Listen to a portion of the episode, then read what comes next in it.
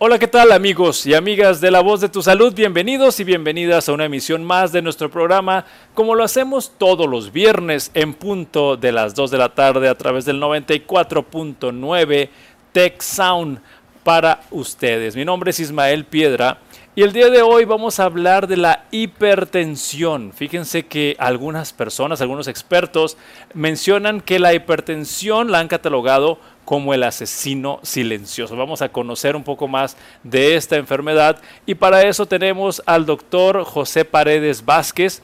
Él es cardiólogo y también es profesor clínico de pre y posgrado en la Escuela de Medicina y Ciencia de la Salud aquí en el Tecnológico de Monterrey. Bienvenido, doctor José Paredes. Hola, ¿cómo estás, Ismael? Muchas gracias por la invitación. Pues eh, mencioné esta parte de, que se conoce la hipertensión como el asesino silencioso. Sin embargo, me gustaría saber de los motivos de consulta de los pacientes que van a buscar a un cardiólogo, como qué lugar ocuparía del 1 al 10 eh, los pacientes que buscan al cardiólogo para ver su hipertensión. Eh, pues bueno, definitivamente la hipertensión es de los principales motivos de consulta en la, en la práctica clínica habitual yo lo posicionaría en el primer lugar de, motivo de consulta, este, siendo este pues, bastante, bastante frecuente y, que muchas veces los pacientes incluso este, ignoran un poco el, tema, ¿no? O sea, de, cuanto a la tener o no tener hipertensión arterial, pero esas dudas, el, saber si sí son o no son, es el principal motivo de consulta. Sí, y yo me imagino como todas las cosas en, la medicina, eh, los criterios que se utilizaban para diagnosticar a alguien eh, que tenía hipertensión en décadas atrás ya no son los mismos que se tienen ahorita. ¿Nos puedes platicar un poquito de eso? Sí, sí, pues definitivamente, digo, conforme se ha investigado más y se conoce un poco más el tema de la hipertensión arterial y las complicaciones que pudieran tener, se han ido modificando los criterios para nosotros decir si un paciente es hipertenso o no. Este, anteriormente se pensaba que 140, 150 de la, de la presión sistólica, que es la primera parte de, la, de, las cifras de presión arterial, eran consideradas elevadas. Ahorita, de del 2017 para acá, hemos visto que, que ha disminuido la cifra que consideramos anormal este, y, que bueno, ha ido, ha ido siendo cada vez más estricto el control de la presión arterial por el mismo motivo de que hemos visto problemas este, a, nivel, a nivel complicaciones que, bueno, pues nos ha ido obligando a, tener un poquito más de, criterios para decir que a menos presión arterial tiene eh, el paciente que ser tratado. Bien, entonces entendemos que ahora eh, con cifras un poco más bajas de ese 140 o de ese 150 que acabas de mencionar, ya una persona tiene que prestar más atención a su salud. Pero también una cosa que me imagino que frustra mucho o pone muy ansiosos a los pacientes es que la presión arterial durante el día fluctúa, o sea, se nos sube, se nos baja dependiendo de dónde estemos, dependiendo de qué estemos haciendo. Eh, y cómo, cómo estar más relajado respecto a este tema, porque hay personas que se pueden preocupar mucho de, ay, ya se me subió porque caminé o porque subí escaleras o porque estoy trabajando. ¿Cómo le hacen ahora para que los pacientes estén más tranquilos? Sí, este, bueno, pues primero, obviamente, el, el platicar, el, conversar acerca de que estos cambios son normales. Es normal que un paciente que hace ejercicio, que está eh, activo, que incluso pacientes que si tuvieran el mal hábito del tabaco o si este, estuvieran eh, con algún dolor crónico, eh, todas estas características, o sea, todos estos componentes pudieran modificar la presión arterial. Incluso el simple hecho de comer o el simple hecho de ir al baño pudiera modificar el, las cifras tensionales tanto para arriba como para abajo y esto es normal. Al igual que el pulso, la presión arterial tiene un ciclo en donde puede subir un poco, bajar un poco, reacciona al medio ambiente, que son estas características que mencioné anteriormente. Este, en general, la medición de presión arterial, una forma fácil de, de, poder evaluar la presión arterial y no tener la preocupación de si sube un poco o no, es que debe de cumplir ciertas características. Por ejemplo, no tener, eh, no haber comido los, los últimas media hora, el estar en reposo al menos unos 20, 25 minutos antes de la toma de presión, el, no haber fumado, el no haber comido y el no tener ganas de ir al baño. Entonces, todas estas características eh, nos ayudan mucho a tener una presión arterial real de cómo hemos estado en el día a día. Este, como les decía, el ejercicio incluso puede subir la presión este, considerablemente, pero no debería de ser alarmante si esta disminuye a las cifras normales de 30 minutos a, 35 minutos después de haber terminado el ejercicio. Bien, entonces recapitulando lo que acabas de decir, que es, si la presión arterial fluctúa durante el día dependiendo de nuestras actividades, para tener un valor más confiable en la presión arterial, porque ya ves que ahora hay dispositivos este, que puedes tener en tu casa, algunos electrónicos que ayudan a medir la presión, para tener un valor más confiable yo tengo que haber estado en reposo o tranquilo los últimos 20, 30 minutos, no tuve que haber comido en los últimos 30 minutos, no tengo que haber ingerido tabaco o fumado o, alguna bebida que tenga algún estimulante y tampoco tener ganas de ir al baño. Por lo tanto, si cumplo esas características, mi valor de presión arterial es confiable. Así lo mencionaste, ¿verdad? Es correcto, es correcto. Y algo que me, topé recientemente eh, con un término que me llamó la atención, que es la hipertensión ocasionada por la bata blanca. Platícanos un poquito qué es este concepto. Sí, sí, este, pues bueno, este es un, síndrome, por decirlo de una manera muy bien descrito, en donde hay pacientes que se ponen muy nerviosos al llegar a un hospital, al llegar a un consultorio, este, como que les da ese temor de, de, qué me va a decir o, qué, o, qué, va a pasar con mis síntomas este, y se ponen muy nerviosos. Este nerviosismo eh, aumenta la presión arterial porque están en, una situación de estrés. No significa que el paciente sea hipertenso ya diagnosticado, sino que ese paciente que reacciona ante el estrés de esta manera, pues bueno, nada más la recomendación es que que podamos tomar la presión arterial en un momento en donde no esté tan estresado. Pero este sí es muy conocido, es muy frecuente y sí eh, es, muy, es muy conocido este, este síndrome de la bata blanca. Bien, entonces para ir entendiendo este concepto del diagnóstico de la hipertensión, Digamos que si yo cumplo esas características que mencionamos hace ratito, de que tengo media hora de tranquilidad, no tengo ganas de ir al baño, no he fumado, no he comido y estoy dispuesto a tomar la presión arterial, ¿cuántas veces me tiene que salir en un resultado anormal para que ya yo sea una persona que tiene ese diagnóstico de hipertensión? Sí, lo que nosotros utilizamos y la Academia Americana de Cardiología utiliza es que al menos en dos ocasiones con una diferencia del menos 6 horas, tengamos una presión arterial por arriba de 130-80, que este es el, valor actual que, se reconoce como hipertensión, eh, hipertensión grado 1, en donde ya requerimos algún tratamiento. Ok, entonces en dos tomas separadas por 6 horas, bajo las mismas características que hemos mencionado, porque quiero recalcarlo mucho, que no se vale tomar de la presión cuando estás haciendo actividad porque se va a subir la presión normalmente. Entonces, en dos tomas, en tranquilidad y sin ganas de orinar y sin haber comido ni ingerido nada, ahí ya arriba de 130, 80 para que se nos grabe ese numerito. Por lo tanto, una vez que ya una persona se ha medido esta prueba, tiene que ir al especialista. Eh, en este caso, creo que algunas personas, y me imagino tú como cardiólogo, algunas personas intentan sacar a la vuelta los fármacos y quieren intentar algunos cambios para no entrar en, esa, en esa, ese camino de los fármacos. ¿Cuál sería la mejor recomendación? Si ya tengo mis dos valores arriba de 130-80 en dos tomas separadas por seis horas, ¿cuál sería la mejor recomendación? Sí, eh, obviamente depende mucho de qué cifra, de qué cifra estamos hablando. Pero, por ejemplo, si el paciente tuviera 137 sobre 85, es un paciente que con, con, esta presión arterial lo más recomendable es no iniciar medicamento e iniciar los cambios en el estilo de vida favorables a bajar la presión.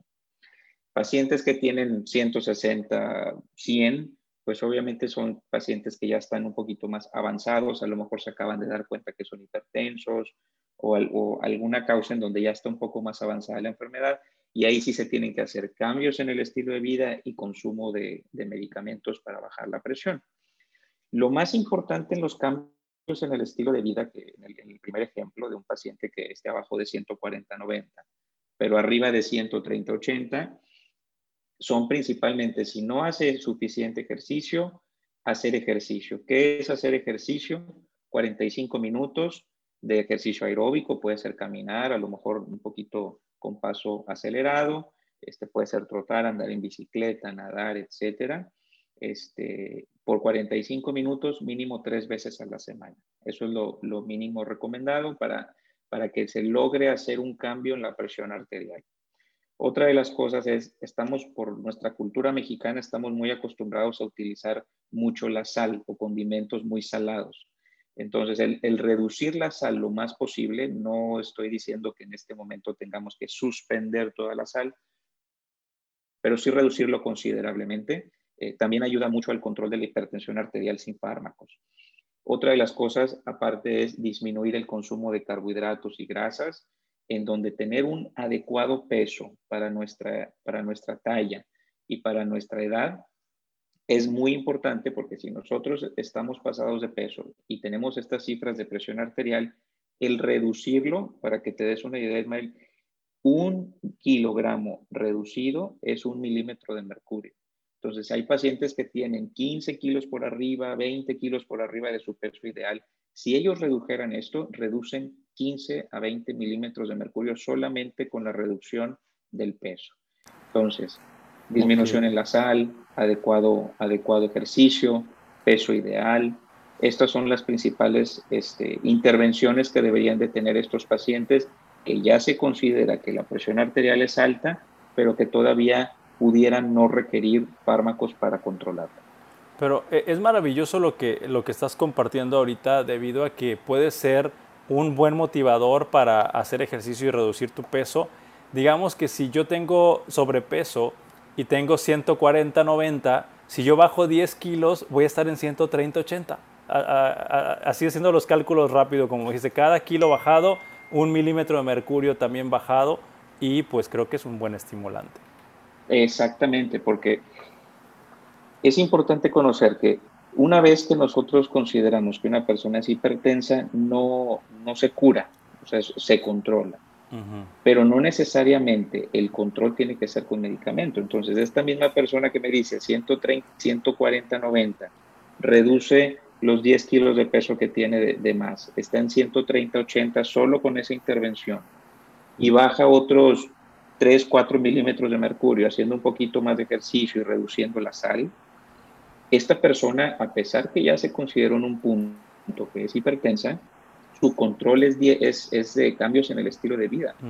Y podemos, podemos hacer que esa persona que es hipertensa o que tiene esa tendencia a la hipertensión, por 10 años no utilice medicamento, o 15 años o 20 años. Entonces, el retrasar la intervención farmacológica, por decirlo de una manera, los las medicinas, este, también eso hace que la persona tenga mucho más, eh, eh, ¿cómo se llama?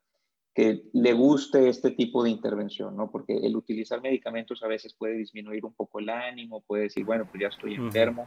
y, y, no es así. La verdad es que podemos hacer unas intervenciones bastante efectivas sin medicinas. Bien, y además me imagino que las personas que sí van a ser candidatos a recibir fármacos, como quiera se recomienda esto que acabamos de hablar, eh, el reducir el peso, reducir la sal y hacer un poco de ejercicio, en, otras palabras, cambiar el estilo de vida. Es correcto. De hecho, esta intervención de estilo de vida es a todos los pacientes que se consideran hipertensos y ya dependiendo de, la, de las cifras de presión arterial, ya vamos viendo la necesidad de utilizar tal o cual fármaco. Pero el uso del fármaco de, alguna medicina para la presión arterial no elimina la, necesidad de hacer los cambios en el estilo de vida. Sí, muchas gracias. E, era algo que quería aclarar. Y bien, hablando de los fármacos. Los fármacos también, ahora con la tecnología, eh, pues antes algunas personas tenían que comprar tres o cuatro pastillas y ahora vienen algunos fármacos en una sola pastilla varias cosas. Pero ¿cómo, cómo sería el esquema de tratamiento para esa categoría de personas que su valor de, ah, de presión arterial es tan alto que sí requieren cambio de estilo de vida y medicamentos? Sí, definitivamente en un principio eh, nosotros empezamos, obviamente, eh, personas que no estén con cifras tensionales arriba de 160 sobre 100. Nosotros empezamos con medicamentos a dosis intermedias. ¿Qué me refiero? Una pastilla, un medicamento a tal, a tal dosis y nosotros vamos evaluando la, la respuesta de estos pacientes. Lo más frecuente, o sea, las cifras tensionales se mantienen en rangos normales o se considera que ya baja la presión a un rango normal, lo más frecuente en, los pacientes en general que nosotros vemos en, el día a día es que utilicen dos fármacos. Estos dos fármacos es, es, la, es la media para que los que nos escuchan este, no se preocupen que su presión está muy descontrolada por utilizar dos fármacos. La respuesta es que no, o sea, es lo más frecuente en la práctica médica que se utilicen dos fármacos para el control adecuado de la presión arterial.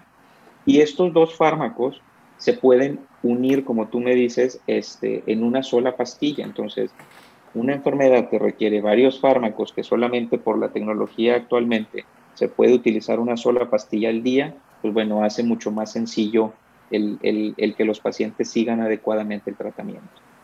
Sí, porque creo que, que también desde el punto de vista de la motivación, pues tener eh, tu día al pendiente de, de, una pastilla o de varias pastillas, pues debe ser bastante retador para las personas cumplirlo.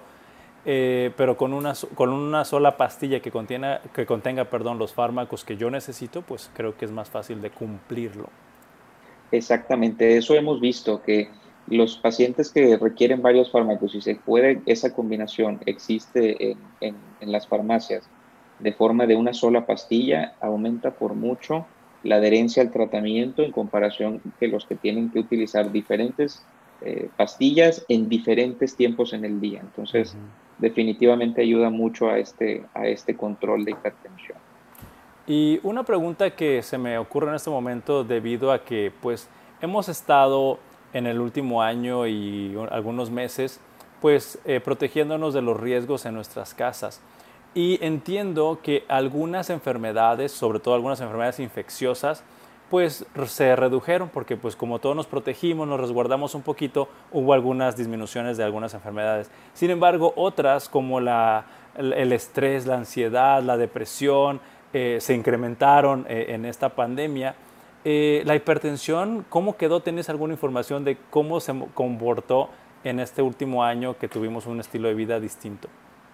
Sí, este, definitivamente los pacientes, al no, varias cosas influyeron. Una, el estar resguardados, el disminuir la actividad física, el aumento de peso en esta pandemia, que hubo una tendencia hacia eso, pues obviamente desestabilizó a los pacientes que ya se conocían hipertensos. Otro de los factores que, que, impactó mucho fue que el mismo, el mismo estrés, como tú me lo dices, eh, hizo que esta, estas cifras tensionales se modificaran porque las personas vivían en estrés constante. Entonces vimos que pacientes que en su casa estaban muy hipertensos y que tenían que venir al hospital, no tanto a la consulta, porque las consultas estaban algo limitadas, este, venían a, a emergencias por el hecho de que no podían controlar su presión por esta misma ansiedad que estábamos viviendo. Y la tercera, el tercer factor que quería comentar es que también se desestabilizó mucho la presión, porque como bien supimos el año pasado con toda la información, la difusión de, la información del, del, COVID, este, el mismo COVID en personas que tenían un COVID, que hablando de forma de neumonía era leve o no tenían neumonía, sí desestabilizaban las enfermedades de base. Los diabéticos subía mucho el azúcar, eh, los hipertensos se descontrolaban de la presión. Entonces, estos, estos pacientes también eh, vimos que se afectaban mucho por, por, este, por esta infección y vimos que muchos pacientes se desestabilizaron el año pasado. Eh, entonces, otra cosa también importante que recalcar es que pues, al, al haber que todos estuviéramos en casa y que no hubiera el, el, adecuado seguimiento como los años anteriores, también tuvo ese descontrol de la presión, no tuvieron su seguimiento por sus médicos que tratan la enfermedad y por eso también encontramos ahorita este año que ya hay un poquito de reapertura, los pacientes volvieron a acercarse a, los servicios médicos ambulatorios, que es la consulta, la consulta en consultorio. Sí, inclusive, inclusive me, puedo imaginar que algunas personas por estar encerradas en sus casas por protección de los riesgos que implicaba salir de nuestras, nuestros hogares, algunas personas se quedaron sin surtir sus medicamentos. Entonces sí eh, considero que esta pandemia pudo haber afectado a muchas, muchas familias, muchas personas en el control de algunas de esas enfermedades que requerían una supervisión estrecha con algunos médicos. Regina, parece que el doctor se congeló. Pues muchas gracias por toda esta explicación, doctor. Y para ir concluyendo esta entrevista, me gustaría que nos platicaras eh, cada, cada cuántos meses o cuántas veces al año tengo que ir para supervisar cómo está el control de mi presión arterial. Sí, pues bueno, lo correcto o el deber ser para un adecuado seguimiento es tener de tres a cuatro citas con, con tu médico que trata la hipertensión al año. Entonces, esto significa que cada tres a cuatro meses debemos de estar dando seguimiento a, este, a esta enfermedad que, eh, que tiende a ser eh, progresiva. Bien, y para ir concluyendo, doctor, ¿cuál sería el mensaje que quieres que se quede en la mente de todas las personas que nos escucharon hoy? Muy bien, pues sí. Eh, principalmente la cifra de presión, la que consideramos que ya debemos de, de recibir alguna instrucción por algún especialista, que es la presión arterial arriba de 130 sobre 80, que arriba de esta, de esta cifra vale la pena una revisión con un especialista. Número dos, que no todas las pacientes que requieren este tratamiento médico para la hipertensión arterial tiene que ser solamente con medicamento. Los cambios en el estilo de vida son vitales y son la piedra angular de, de, tratamiento en, en esta enfermedad. Pues muchísimas gracias, doctor José Paredes Vázquez. Me gustaría, si tienes oportunidad de compartirnos eh, el teléfono de contacto, si alguna persona quisiera eh, contactarte para cuidar mejor su salud o si tienes alguna red social que nos puedas compartir, adelante. Sí, claro que sí. Yo estoy este, en el Hospital Zambrano León. los teléfonos de contacto es el 81 88 88 0500 y pues nada más. Pues, bueno, redes sociales no, no, manejo mucho. No manejas mucho en, cuestión profesional. Pues agradecemos mucho al doctor José Paredes Vázquez, él es cardiólogo, profesor clínico de pre y posgrado en la Escuela de Medicina y Ciencias de la Salud del TEC de Monterrey.